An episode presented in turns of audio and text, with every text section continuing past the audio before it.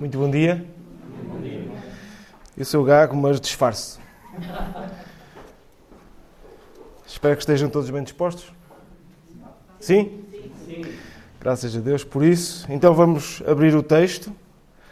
Os irmãos já sabem. Espero que não haja engano. É Romanos 5, certo? Certo, não é? Ok. Durante a mensagem vou ter que beber aqui alguma água porque na última semana uma tosse uh, chegou até mim, então procurar diminuir isso. Então, Romanos capítulo 5, aviso já que, e os irmãos sabem, que é um texto uh, difícil de pregar porque é muito longo e muito extenso e tem muitas verdades nele uh, que podíamos uh, passar muito tempo. É? Ainda, ainda fui ver algumas vezes a mensagem do Pedro a confirmar mesmo se era o capítulo todo ou se era só até o versículo 11, mas é mesmo o capítulo todo, portanto, eu creio que estão a estudar capítulo por capítulo, certo? Então, eh, como disse, espera-nos eh, uma análise profunda acerca deste texto, se bem que não, não o poderemos fazer com a profundidade que se calhar nós uh, poderíamos fazer, mas iremos abordar todo, todo o texto. Eu ia pedir ao David, é possível, David, possas ler o texto audivelmente uh, para que todos possamos ouvir todo o capítulo, por favor, David.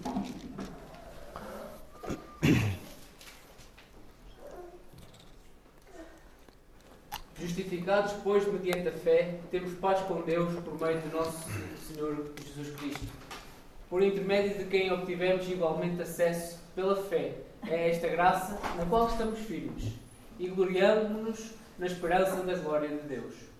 E não somente isto, mas também nos gloriamos nas próprias tribulações, sabendo que a tribulação produz perseverança.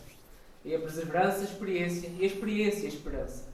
Ora, a esperança não confunde, porque o amor de Deus é derramado em nosso coração pelo Espírito Santo que nos foi otorgado. Porque Cristo, quando nós ainda éramos fracos, morreu a seu tempo pelos ímpios. Dificilmente alguém morreria por um justo, pois poderá, que, poderá ser pelo alguém se anima a morrer. Mas Deus prova seu próprio amor para connosco, pelo facto de ter Cristo morrido por nós, sendo nós ainda pecadores. Logo, muito mais agora, sendo justificados pelo seu sangue, seremos por ele salvos da ira. Porque se nós, quando inimigos, fomos reconciliados com Deus mediante a morte do seu Filho, muito mais, estando já reconciliados, seremos salvos pela sua vida.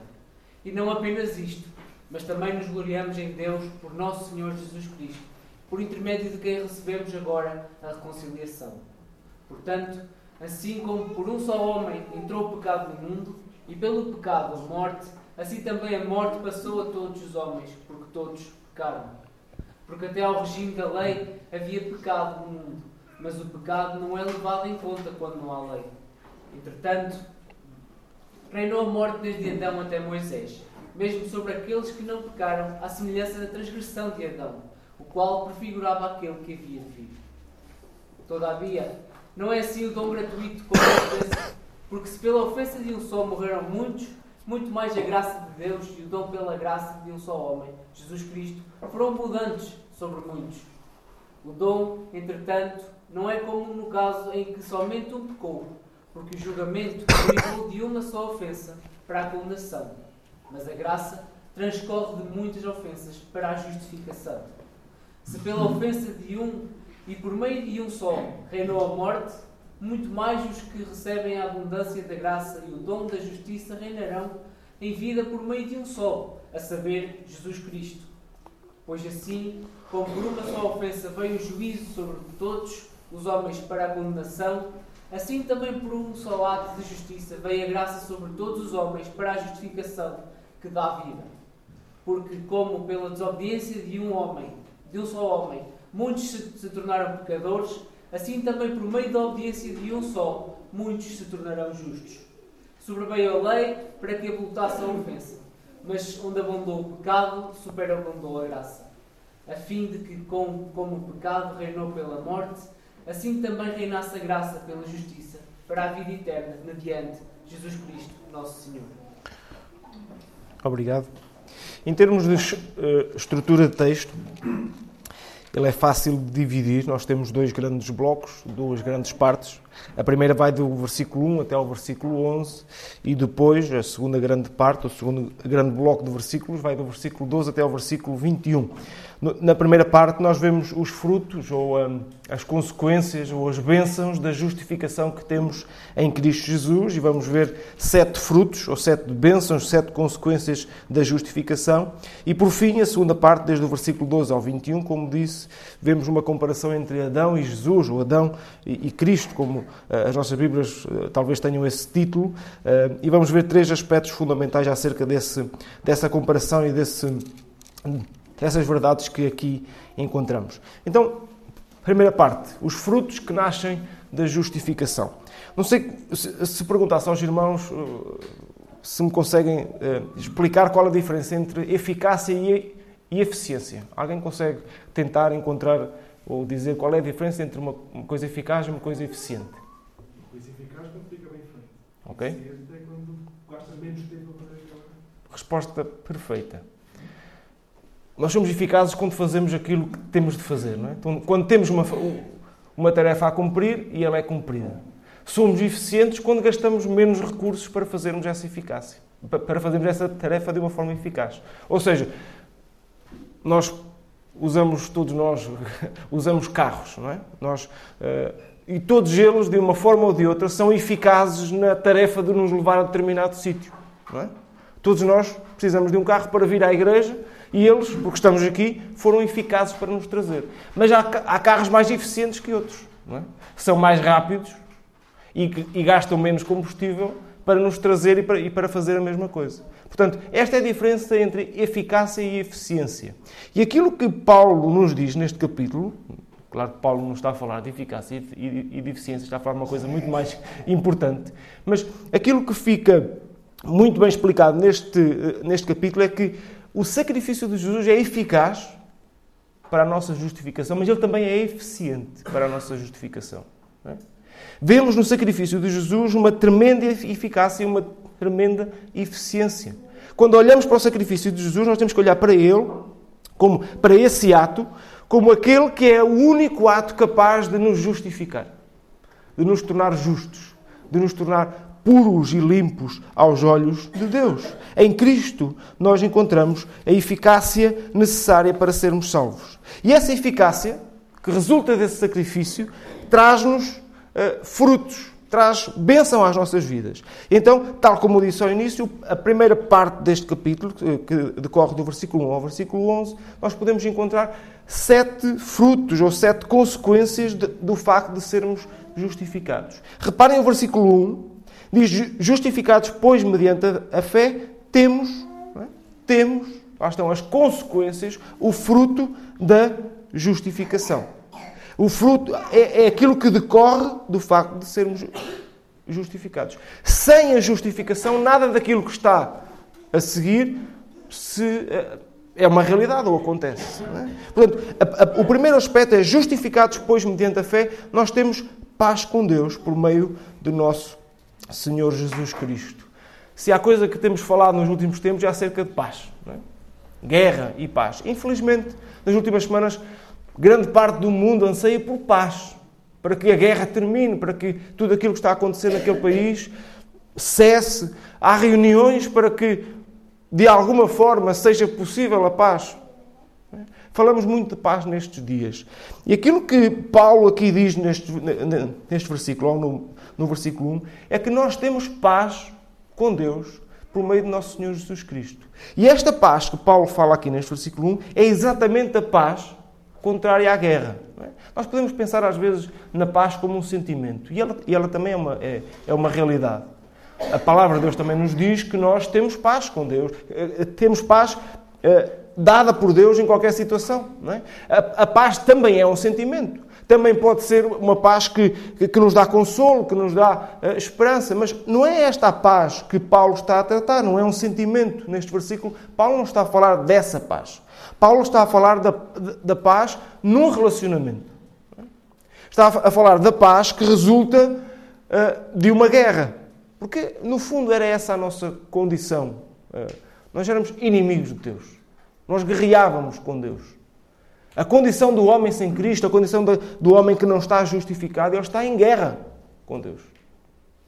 Não porque Deus seja mau e queira nos destruir, como nós vemos nos dias eh, de hoje, mas porque há, há, há, uma ofensa que nos leva a estarmos separados de Deus e que, não, e que não é possível ser resolvido por nenhum de nós.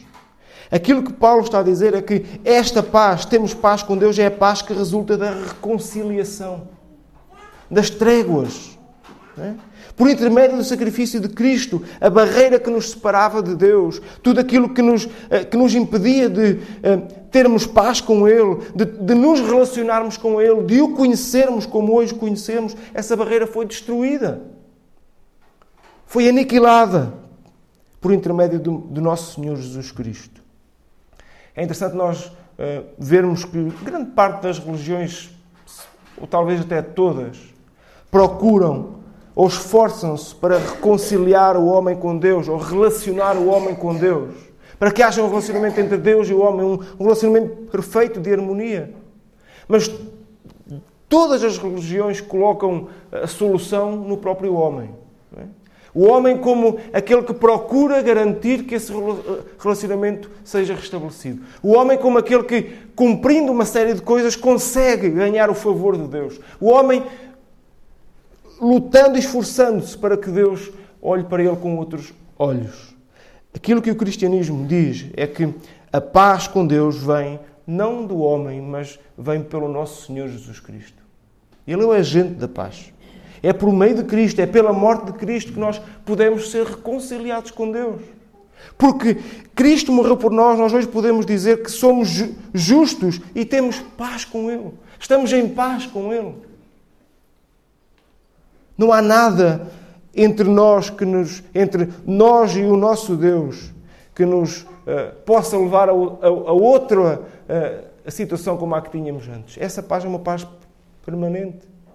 Portanto, aquilo que Paulo começa por dizer é que o nosso passado está resolvido. Cristo resolve o nosso passado, a nossa condição. Cristo resolve a, a, aquilo que estava a, a impedir que pudéssemos conhecer Deus. E porque o nosso passado é resolvido, nós hoje, o nosso presente, nós temos acesso a uma graça, segundo diz o versículo 2. Por intermédio de quem? Por intermédio de Cristo Jesus.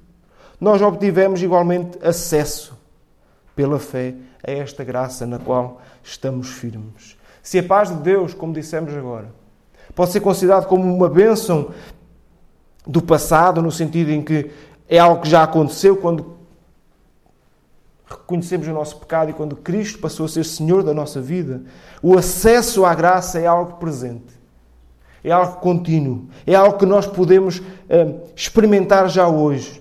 Trata-se de algo que, nós, que nos é dado e, e, e é algo que permanece durante a nossa vida. Durante a nossa vida de justificados por Cristo, nós temos sempre acesso à graça. Ela nunca nos é vedada. Temos acesso à graça e diz, e diz o versículo que nela nós estamos firmes, há segurança. Nós somos aceitos por Cristo. Somos apresentados perante Deus como filhos, como herdeiros, como cidadãos de um novo reino, de um novo, de, como cidadãos dos céus, de uma nova pátria. Então, esta é a nossa condição presente. Nós temos acesso a Deus pela graça. Nós temos acesso à graça de Deus sobre as nossas vidas. Deus continuamente, todos os dias, derrama a sua, a sua graça sobre nós. Lembramos daquele jovem que resolveu deixar a casa do seu pai para gozar a herança do seu pai e gozar a vida à sua maneira. De repente ele arrepende-se do que, do que escolheu e lembra-se da casa do pai. Talvez eu volte a, encontrar uh, um abrigo, não é? pensava ele. Ele já nem, ele já nem, já nem pensava no facto de voltar a ser reconhecido como filho. Lembram-se? Era essa a esperança dele. Talvez o meu pai me considere como um dos seus criados, um dos seus uh, jornaleiros, mas pelo menos eu possa ali encontrar uh, novamente um abrigo. Mas o texto lá na, na parábola do filho pródigo, como também nós conhecemos, nos diz que ele manteve o acesso à graça. É? O pai estava de braços abertos para o receber. Continuou a reconhecê-lo como filho, como herdeiro. como cidadão daquela casa, como pertencente àquele lugar. E essa é uma graça, é, essa é uma, uma, uma bênção que nós temos. Nós temos acesso à graça. É algo permanente. É algo que nos é dado por intermédio do Senhor Jesus. É algo que resulta do facto de termos sido justificados por meio do nosso Senhor Jesus Cristo. Alcançamos a graça e essa é uma, é uma condição presente. Mas se a paz de Deus tem a ver um pouco com o passado, ou a resolução do nosso passado, a graça fala do nosso presente agora. Diz o versículo 3 que não somente isto, eh, desculpa, ainda no versículo 2, eh, temos a fé, temos acesso pela fé a esta graça na qual estamos firmes e gloriamos-nos na esperança da glória de Deus. E agora falamos um pouco acerca do futuro, que é também uma bênção que resulta da justificação. A esperança da glória a esperança do futuro. Quem foi justificado por Cristo não teme o futuro. Nós não sabemos o que nos reserva o futuro. Nos nossos dias, no, eh, no, país onde vivemos, no tempo em que vivemos, no século em que vivemos, no mundo em que vivemos, o futuro é uma coisa estranha, desconhecida, incerta. Sempre foi, mas uh, nuvens negras muitas vezes uh, vem sobre a nossa cabeça, o que vai ser agora. Uh, estamos a viver um, um, tempo difícil, guerra naquele lugar. Será que as coisas vão extravasar para outros países? Será que estamos perante quase a terceira guerra mundial? Portanto, os preços a subir. Será que os empregos se vão manter? Há muitas nuvens, não é? muitas dúvidas. O que vai acontecer? Há uma coisa que aquele que é justificado por Cristo tem, é que ele não teme o futuro. Ele não tem medo do futuro. O objeto da nossa esperança está na glória de Deus. Nesse dia nós veremos o Senhor. Seja o que seja que experimentemos neste mundo.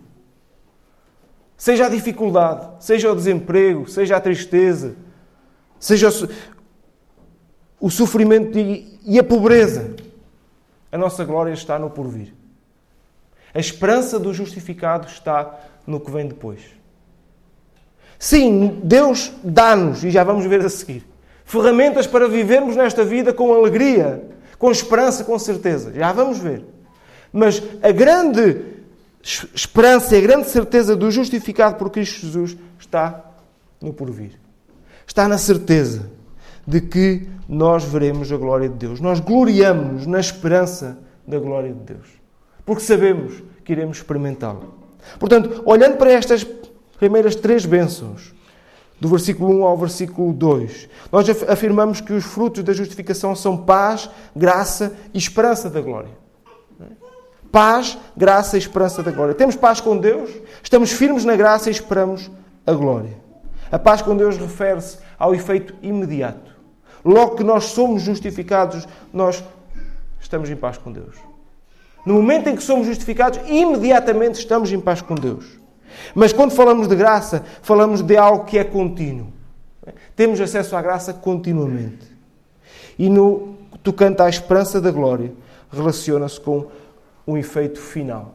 Essa é a nossa esperança final, é vermos a glória de Deus. Avançamos para, para os versículos seguintes. Paulo diz, e não somente isto, portanto está a continuar exatamente a ideia que vem a seguir. Ele diz: não somente isto, mas também nos gloriamos. Ou seja, não nos gloriamos só no porvir, só naquilo que está para chegar, só na certeza que, que teremos de ver a glória de Deus, mas gloriamos-nos em mais o quê? E agora Paulo é, é curioso. Ele diz: gloriamos nas próprias tribulações. Sabendo que a tribulação produz perseverança, e a perseverança, experiência, e a experiência, esperança, ora a esperança não confunde. Portanto, Paulo diz que aquele que é justificado em Cristo Jesus não só se gloreia, não só se gloreia, gloria, obrigado, não só se gloria naquilo que está para vir, no porvir e na certeza que estará com Deus, mas também se gloria nos dias de hoje, enquanto os seus pés calcam esta terra. E não só se gloria naquilo que é bom, mas Paulo diz que nós encontramos, eh, nós nos gloriamos, encontramos alegria, por assim dizer, nas próprias tribulações. Regozijamos não somente no alvo, a glória, como também nos gloriamos naquilo que nos conduz a essa glória. que é os sofrimentos. Quando nós pensamos em tribulação, pensamos nisso. Sofrimento, dor, angústia. Paulo diz que nós, como filhos de Deus, nos gloriamos nisso. No sofrimento, na dor, na angústia. E porquê é que Paulo escreve isto? Será que nós conseguimos olhar para estes versículos e concordar com Paulo? É? Uma coisa é nós lermos aquilo que Paulo diz, outra coisa é nós dizermos eh, eu concordo com Paulo, eu tenho a mesma opinião que Paulo tem. Será que eu me glorio nas tribulações? Alguns aspectos importantes acerca destes versículos. Quando Paulo diz que nós nos gloriamos nas próprias tribulações ou no sofrimento, Paulo não está a dizer que há alegria em sofrer. Alguém tem alegria em sofrer? É bom sofrer. É bom sentir dor, sentir angústia, sentir solidão, o que quer que seja a tribulação. É bom. Não. Paulo não está a dizer que isso é bom. O Filho de Deus não tem prazer em sofrer. Isso seria uma loucura. Está-nos a dizer isto, que, que é bom sofrer, era uma, era uma loucura não, não, completa. Não é? Nós não nos gloriamos no sofrimento por causa do sofrimento.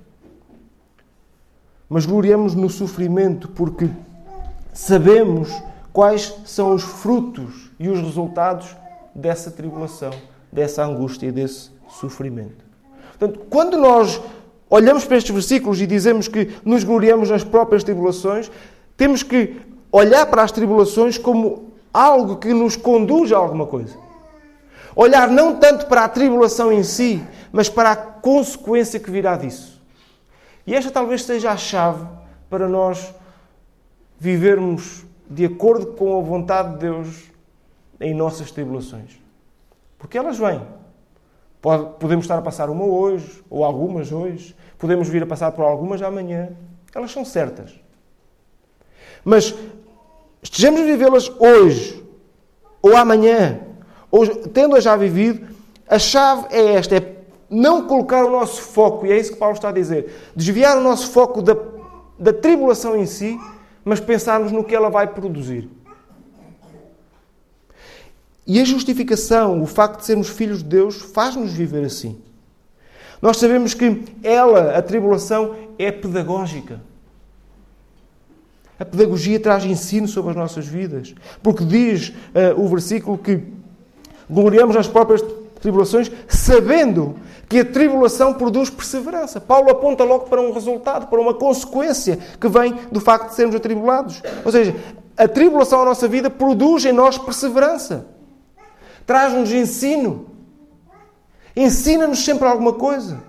E as grandes lições da vida, irmãos, eu creio que nós, todos nós podemos ter essa experiência. As grandes lições da nossa vida vieram em tempos de sofrimento de dor, de angústia. É, quando nós estamos muito contentes, muito alegres, a nossa tendência é confiarmos mais em nós. É? Confiarmos mais no nosso. Uh, pensar que aquilo que estamos a viver resulta da nossa capacidade, do nosso controle sobre as coisas, do nosso domínio. Mas quando nós somos experimentados nas, na tribulação e na angústia, aí nós clamamos por ajuda. Sempre. Sempre. O homem, quando é atribulado, clama por ajuda. Pois depende a quem, a quem, a quem recorre, não é? Mas sempre que o homem é atribulado, recorre a alguém ou a alguma coisa. Davi dizia: Foi-me bom ter passado pela aflição para que aprendesse os teus decretos. Davi reconhecia que a aflição foi boa, foi proveitosa, porque lhe trouxe a capacidade de compreender de aprender os decretos de Deus. Lembramos do servo, do, do, do servo Jó. É? Talvez quando falamos de tribulação, forçosamente temos que falar dele. Completamente atribulado, perdeu tudo o que tinha na sua vida. Mas facil, facilmente, não foi nada facilmente, mas vemos que a conclusão dele, no final da sua vida, é que antes daquilo, antes de tudo aquilo que viveu, ele ouvia falar de Deus. Talvez o conhecesse de alguma forma, porque Deus dizia que ele era um homem justo. Mas depois daquilo, tudo mudou. Depois daqueles, da, daquela angústia, ele passou a ver Deus verdadeiramente. Né? Passou a ver Deus com outros olhos. Sabemos que a tribulação produz a perseverança e que a perseverança produz a experiência. E esta palavra, irmãos, a experiência no original, está muito relacionado com a, o sermos provados, o sermos testados, o sermos uh, levados ao, ao limite, uh, como, como um metal que é, que é forjado, que é, que é levado ao fogo para que seja, para que, que tome uma nova forma, para que, se, para que se tirem as impurezas. É exatamente este o sentido uh, desta palavra experiência no original. O que Paulo nos está a, a, querer dizer, irmãos, é que nós precisamos que, que esta realidade seja uma realidade em nossas vidas. Paulo diz que as tribulações trazem a perseverança e a perseverança a experiência. Mas esta experiência, ela deve ser individual. A, a, tribulação do David não vai produzir em mim experiência. A tribulação dos irmãos, por mais que eu sofra convosco, porque a palavra de Deus também nos diz para fazermos isso, chorar com os que choram, mas não vai produzir em mim perseverança, experiência e esperança.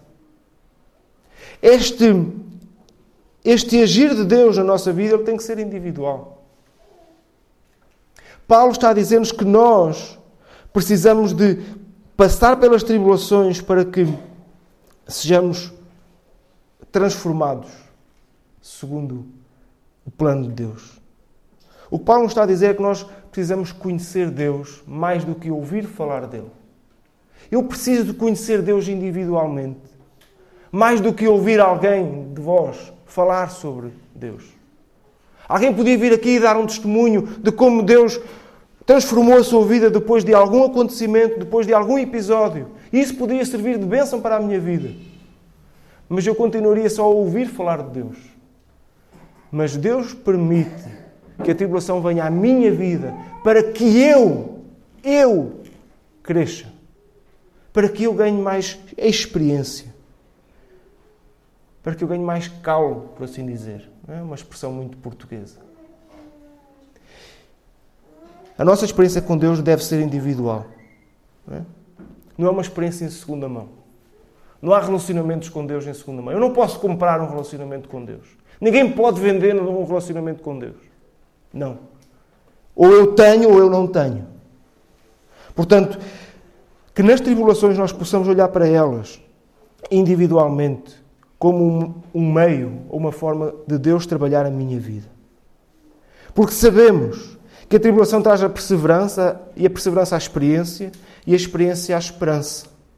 E diz o, início do versículo 5 que é, é uma esperança que não confunde. Portanto, a tribulação traz ao nosso coração uma esperança que não confunde. Quando falamos em esperança, normalmente falamos em alguma coisa incerta. Não, é? não sei qual a vossa esperança, ou quais as vossas esperanças. Todos nós temos esperanças. É? Mas elas estão sempre baseadas em alguma coisa que não é certa. Não é? Mas aquilo que esta palavra diz, o versículo 5 diz, é que a esperança que resulta da tribulação, da perseverança e da experiência, é uma esperança que não confunda, ou seja, é uma esperança certa. É uma esperança segura. Não é uma esperança vaga, não é uma esperança vazia. Mas é uma esperança que não nos decepciona. Nós nunca somos decepcionados em Deus. Nunca. Nunca. A esperança que Deus traz ao nosso coração é uma esperança que não traz confusão, que não traz incerteza, Portanto, quando nós olhamos para estes versículos, nós percebemos que a justificação que resulta desde o versículo 1 para a frente não é apenas um ato jurídico de Deus feito no céu, um decreto. É, mas não é só isso. Um decreto de salvação, um decreto, um decreto de justificação. Esta pessoa era pecadora, esta pessoa, esta pessoa estava perdida, esta pessoa era ímpia e agora é justo e santo. Isso é um decreto que é dado por Deus pela justificação que temos em Cristo Jesus. Mas não só isso. Não é só isso que acontece na salvação. A salvação também tem reflexos concretos e reais na terra, nos nossos dias, hoje. E Deus quer que isso aconteça. Deus quer que a salvação que temos em Cristo Jesus não seja uma coisa abstrata mas quer que isso tenha reflexos no, no, nosso comportamento, no nosso dia a dia, na, na nossa esperança, na nossa certeza, no nosso coração. na nossa segurança. Paulo diz que esta esperança não confunde, ela é certa. O resultado da justificação é uma bendita experiência de transbordamento do amor de Deus em nosso coração. Porquê é que esta esperança não confunde? Diz o versículo 5. Porquê? Porque o amor de Deus é derramado em nosso coração pelo Espírito Santo que nos foi dado. Esta esperança que não confunde, esta esperança que é segura, que é certa, mais uma vez, não é uma esperança segura, firmada, fundamentada em nós. Paulo está a dizer que se nós olharmos para a tribulação da melhor forma, então nós vamos ter, uh, uh, uh, vamos ter perseverança, vamos ter experiência, vamos ter esperança. Não. Paulo diz que esta esperança existe, esta esperança não confunde. Porquê? Porque o amor de Deus é derramado em nosso coração. Mais uma vez, é retirada da equação, é retirado do cenário, do contexto, a capacidade do homem de fazer alguma coisa. Não é? Como, e, e, e a bênção ser, ser um resultado disso. Não. A bênção é resultado do amor de Deus que é derramado em nossos corações. A palavra derramado quase que diz tudo. Uma coisa derramada é uma coisa que é jogada sobre alguma coisa, não é? Nós derramamos alguma coisa, quando derramamos alguma coisa, provavelmente cai no chão. Há uma coisa que é derramada em abundância a expressão de Deus é que Deus derramou o seu amor sobre nós. Abundantemente. Abundantemente. Paulo não nos diz que este amor nos impede de experimentar a tribulação. Paulo não nos diz que este amor nos impede de vivenciar o sofrimento. Mas o amor de Deus não é apenas um sentimento. O amor que Paulo aqui está a falar não é tanto o amor que vemos em Deus abençoando-nos a cada dia das nossas vidas, mas é o amor que Deus colocou dentro de nós, que nos foi derramado, tal como o Espírito Santo nos foi dado, tal como Deus faz morada em nós através do seu Espírito. Sabemos que isso aconteceu. Este amor é o amor que Deus coloca dentro de nós. E é esse amor que incendeia a nossa esperança. É esse amor de Deus que torna possível esta esperança que não confunde. Esta esperança que nos dá a confiança de que não seremos envergonhados, que não seremos decepcionados, mas que nele estaremos seguros. É uma infusão do amor divino. John Stott, acerca do amor de Deus, diz que a intensidade do amor é medida em parte pelo preço que custou a dádiva ao seu doador. Reparem nesta frase. A intensidade do amor é medida em parte pelo preço que custou a dádiva ao seu doador e em parte por quanto o beneficiário é digno ou não dessa doação. Ou seja, quanto mais custa o presente ao doador e quanto menos o receptor o merece, tanto mais demonstra ser esse mesmo amor. Percebemos? O amor mede-se, ou a intensidade do amor mede-se por aquilo que custa oferecer e por quanto aquela pessoa merece. Se eu resolver dar uma prenda à minha esposa, é amor. Mas não, ela merece aquele presente.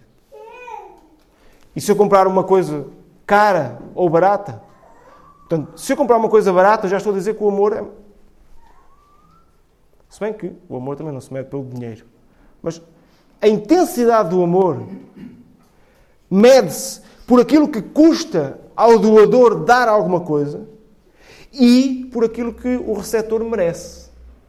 Ora, aquilo que estamos a ver neste capítulo é que não só a dádiva de amor de Deus para connosco foi algo custoso, porque custou o seu próprio filho, como nós não merecíamos essa dádiva. Portanto, a intensidade do amor de Deus é máxima. O amor de Deus é máximo sobre as nossas vidas. Ele, Cristo não apenas verteu o seu sangue por nós, mas Ele intercede continuamente por nós. Não apenas foi nosso substituto na cruz, mas Ele é nosso intercessor, Ele intercede continuamente por nós, junto ao trono da graça. Portanto, o amor de Deus derramado em nosso coração é um amor tremendo. Porque Cristo, quando nós ainda, morreu por nós quando nós ainda éramos fracos, morreu a seu tempo pelos ímpios. Paulo faz a comparação. Dificilmente alguém morreria por um justo. É? Haveriam muitas. Haveriam muito poucas pessoas, assim é que é, por quem nós estaríamos dispostos a dar a nossa vida. Talvez a partir do momento que somos pais, nós. Há pessoas por quem nós daríamos a nossa vida, não é? Mas o que Paulo diz é que dificilmente alguém morreria por um justo. Pois poderá ser que pelo bom alguém se anime a morrer. Mas Deus prova. É um amor provado. Não é um amor de boca. Não é um amor só falado. É um amor demonstrado. Deus prova o seu amor para conosco pelo facto de ter Cristo morrido por nós, sendo nós ainda pecadores. Qual era a nossa condição? Nós guerreávamos com Deus. Era essa a nossa condição. E foi nessa condição que Deus enviou o seu Filho para morrer por nós. Foi nessa condição. Foi nessa condição que Cristo morreu por nós. Logo, muito mais agora, sendo justificados pelo seu sangue, seremos por ele salvos da ira. Porque se nós, quando inimigos, fomos reconciliados com Deus mediante a morte do seu Filho, muito mais, estando já reconciliados, seremos salvos pela sua vida. Paulo passa da prova do amor de Deus para as consequências da morte de Cristo por nós. Paulo vai do maior ao menor. Reparem esta expressão, muito mais. É? Muito mais. Ele está a dizer que se já fomos justificados pelo sangue de Cristo, com certeza, com toda a certeza, nós seremos salvos da ira. Aquela ira que caía sobre nós, resultante da ofensa que tínhamos para com um Deus santo e justo. Essa ira. Se fomos justificados quando éramos inimigos, então também seremos salvos da ira de Deus. É isso que Paulo está a dizer. Se Cristo já, já verteu o seu sangue por nós, fazendo o trabalho mais difícil, não deveríamos hesitar em crer em nossa completa absolvição no dia do juízo. Esse é algo que nos está garantido. Nós seremos absolvidos.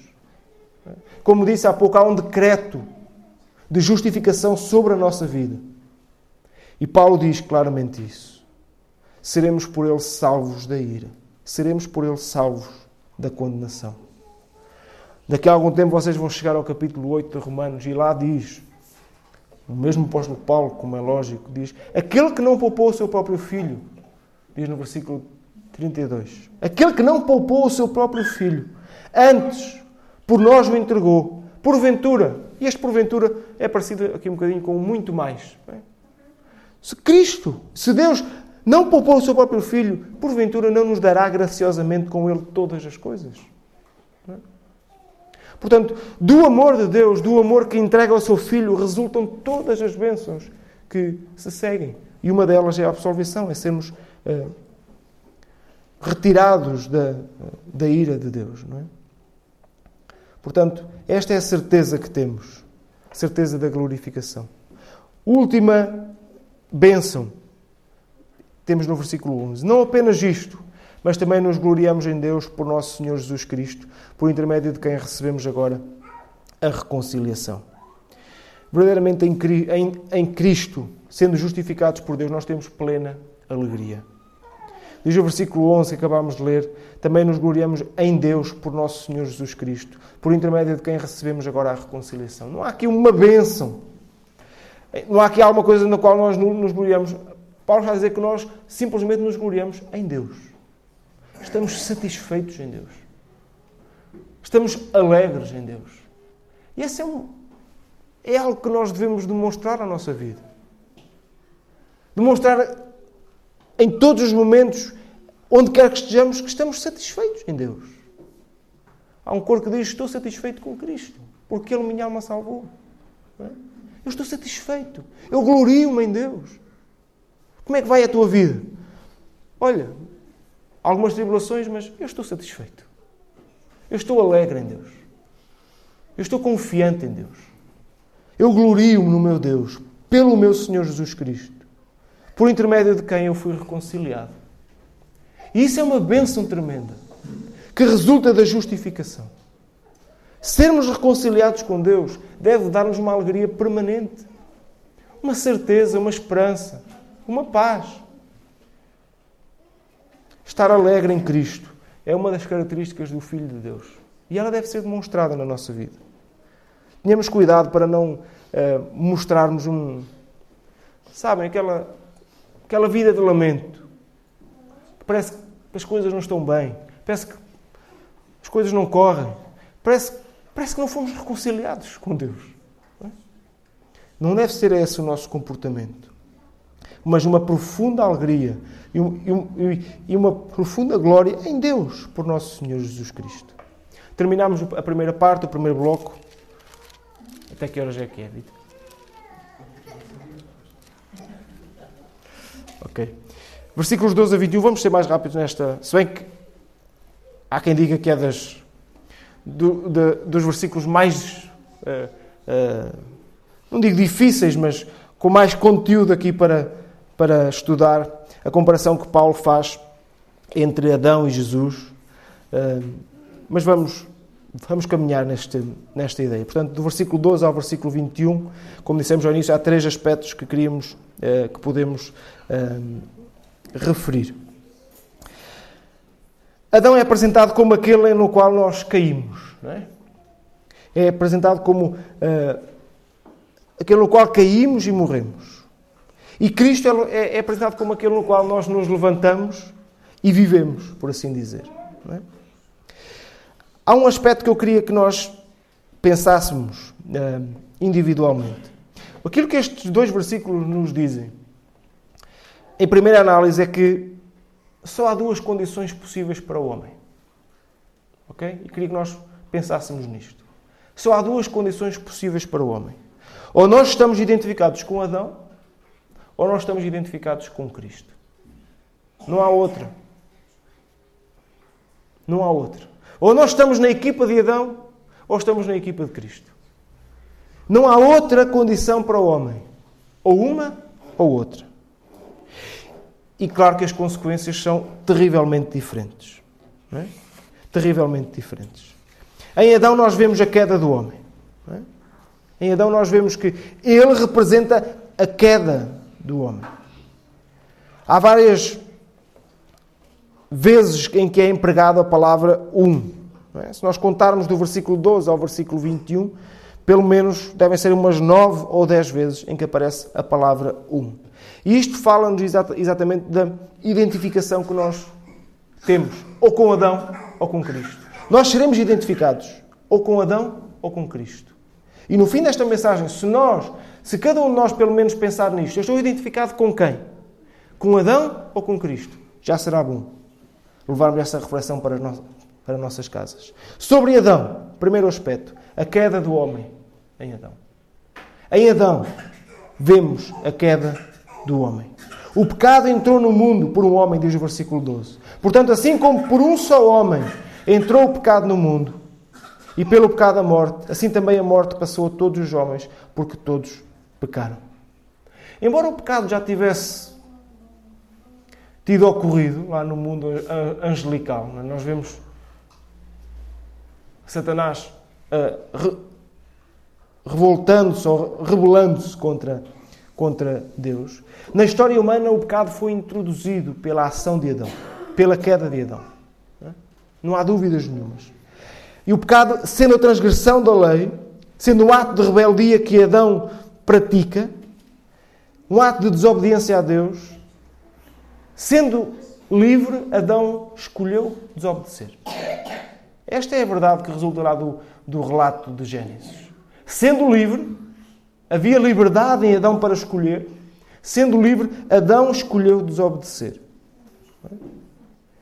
Portanto, o pecado aqui representado em Adão não é um mero ato de desobediência, mas é um poder vivo, hostil, mortal. É algo que tem consequências, já vamos ver à, à, à frente. Pelo menos em cinco ocasiões, do versículo 15 ao versículo 19, nós vemos que pela ofensa de um só morreram muitos. O julgamento derivou de uma só ofensa para condenação. Pela ofensa de um e por meio de um só reinou a morte. Por uma só ofensa veio o juízo sobre todos os homens para condenação. E pela desobediência de um só homem, muitos se tornaram pecadores. Portanto, o pecado entrou no mundo por um homem. Pela desobediência de um homem, que foi Adão.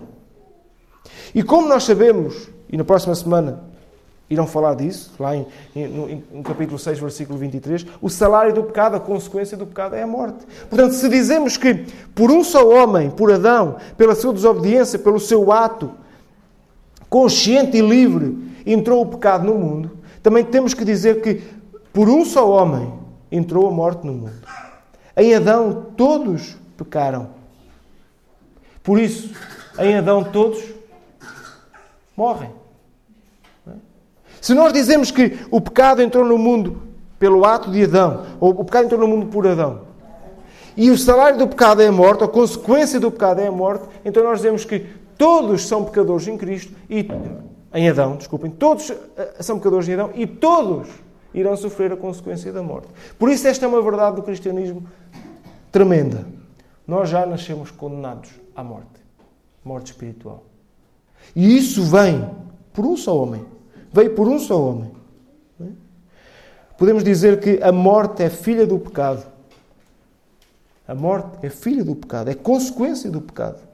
Em Adão todos pecado, eh, todos pecaram, em Adão todos morreram. O pecado é muito pior, irmãos, do que a guerra. O pecado é muito pior do que a pobreza.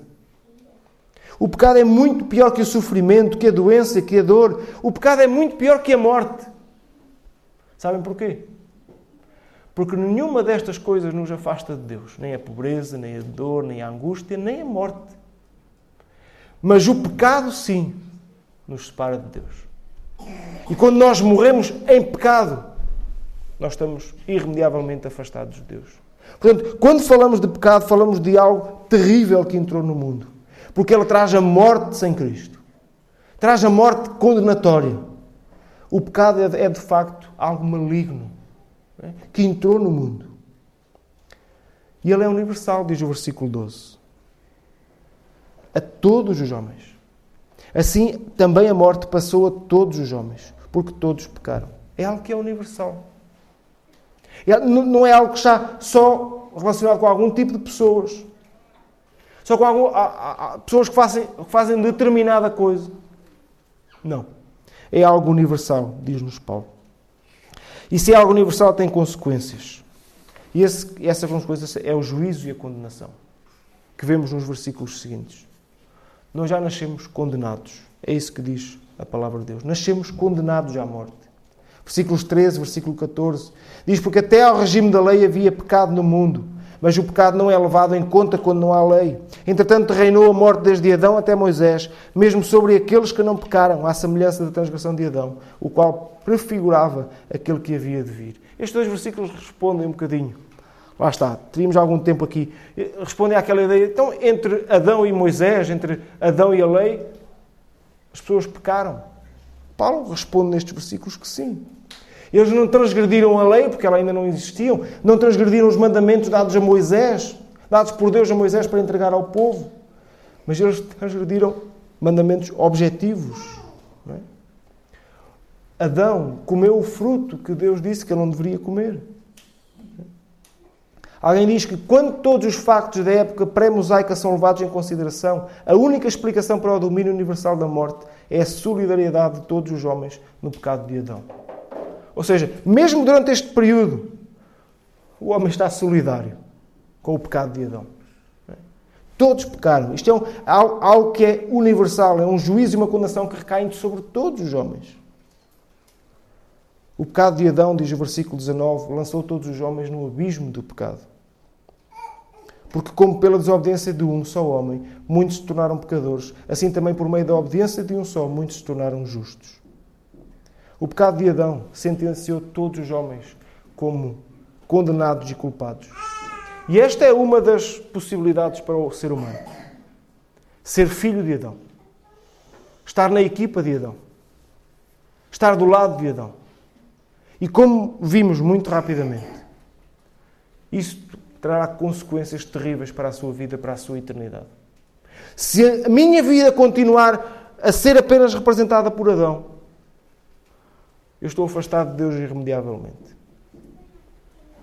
Eu não conheço Deus, não tenho qualquer possibilidade de me chegar a Ele, porque estou condenado. Estou morto espiritualmente. Apenas aguardo a morte física. Isto é ser filho de Adão. Mas ao mesmo tempo que Paulo apresenta este quadro de Adão, Paulo apresenta Cristo. Como já vimos nos versículos anteriores. Se a morte, se a condenação, se o juízo, se o pecado entra no mundo ou venha sobre o homem por um só homem, também a salvação, também a redenção, também a justificação vem por um só homem. Lembram-se o que dissemos ao início? Que o sacrifício de Cristo é eficiente, é eficaz e ele é eficiente. A expressão muito mais que vimos há pouco atrás, também podemos trazer para aqui. Quando nós falamos sobre, quando Paulo diz muito mais agora, ou muito mais estando já reconciliados, indica que nós ganhamos muito mais com Cristo do que aquilo que perdemos em Adão. Aquilo que Cristo traz à nossa vida é muito mais valioso. É muito mais precioso do que aquilo que o homem perdeu em Adão. Onde abundou o pecado, superabundou a graça. Esta união com Adão para nós significou o reinado do pecado na nossa vida. Mas quando nos unimos a Cristo, quando nos identificamos com Cristo, quando a nossa vida é unida a Ele, nos tornamos filhos de Deus, então nós passamos a pertencer ao reino de Cristo. Diz-nos a palavra de Deus, ao reino do Filho do seu amor. Portanto, quando comparamos Adão e Cristo, a única semelhança baseia-se no desenrolar dos acontecimentos. Ou seja, nos dois casos, eh, muita gente foi atingida por um só homem. Mas é a única semelhança entre Adão e Cristo. Porque, além dessa, não há nenhuma. Paulo deixa claro que em Cristo nós somos perdoados. Em Cristo nós somos justificados. Há um, um hino que diz que mudança admirável na vida provei. Conhecem esse hino, não é? E é uma mudança admirável. É, comparando o nosso estado anterior, o nosso estado como, como estando do lado de Adão e aquilo que nós somos hoje em Cristo, é algo incomparável. Por isso dizemos que a única semelhança que há entre Adão e Cristo e que Paulo ressalta é esta ideia de que alguma coisa, muitos foram influenciados por um só homem, são representados por um só homem. Porque não há semelhança nenhuma. Em Cristo nós somos salvos eternamente. Em Cristo nós achamos graça. Em Cristo nós achamos amor. Em Cristo nós achamos esperança. Tudo aquilo que tínhamos perdido em Adão, ou que o homem tinha perdido em Adão. Terminamos dizendo que enquanto nós ainda éramos pecadores, Cristo tomou sobre si a maldição da morte. Cristo tomou sobre si a maldição do pecado e derrotou o túmulo pela sua justiça. E esse amor é derramado em nós. Essa graça nos é imputada, essa, essa misericórdia, nós somos beneficiários dela. E isso permite-nos viver vidas completamente diferentes daquelas que nós vivíamos. Como disse ao início, como disse há pouco, a justificação não tem apenas efeito nos céus, mas também deve ter efeitos na terra, nos dias de hoje. Irmãos, de que lado estamos? Irmãos, não. Irmãos e amigos, de que lado nós estamos? Olhando para este capítulo, para as bênçãos que resultam da justificação que temos em Cristo, e olhando para a comparação entre Adão e Cristo, aquilo que éramos e aquilo que podemos ser ou que somos, nós temos que pensar: somos de Adão ou somos de Cristo? Isso vai fazer diferença nas nossas vidas. Essa decisão vai mudar a nossa vida por completo. Ou vamos nos manter condenados e entregues ao nosso pecado, longe de Deus, para todo o sempre, ou se somos de Cristo, nós podemos gozar destas bênçãos que há pouco ouvimos. a paz, a esperança, a alegria, a certeza, a glória. É preciso que nós reflitamos acerca da nossa condição. Este é um texto tremendo. A carta, Paulo aos Romanos, é uma carta tremenda acerca do Evangelho da salvação em Cristo Jesus.